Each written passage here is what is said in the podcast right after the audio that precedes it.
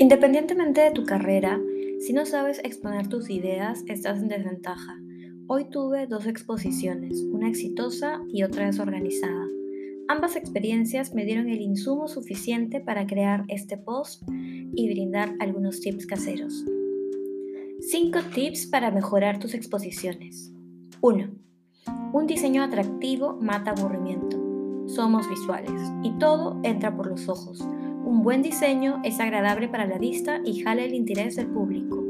Piensa en el espectador. Todos queremos exposiciones entretenidas. 2.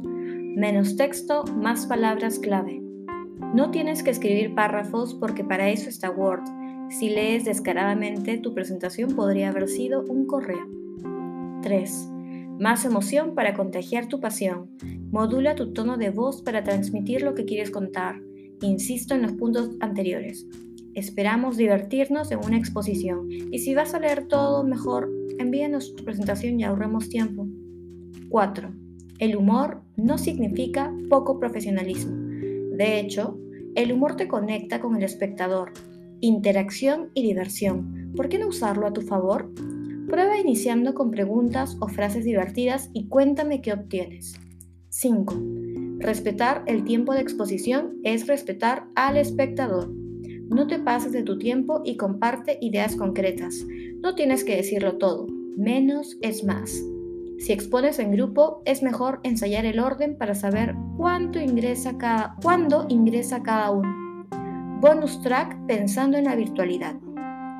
1. Aprovecha el poder visual de los GIFs, los emojis, los memes y el color de tus slides. 2. Todo el diseño debe respirar una misma línea gráfica, si no, puede verse como un Frankenstein. 3. Crea presentaciones pensando en contenidos compartibles para redes sociales. ¿Tu contenido es tan atractivo para ser digno de compartir? Esto puede aumentar tu alcance y por ello puedes colocar tu marca de agua en cada slide o tu nombre de usuario. 5.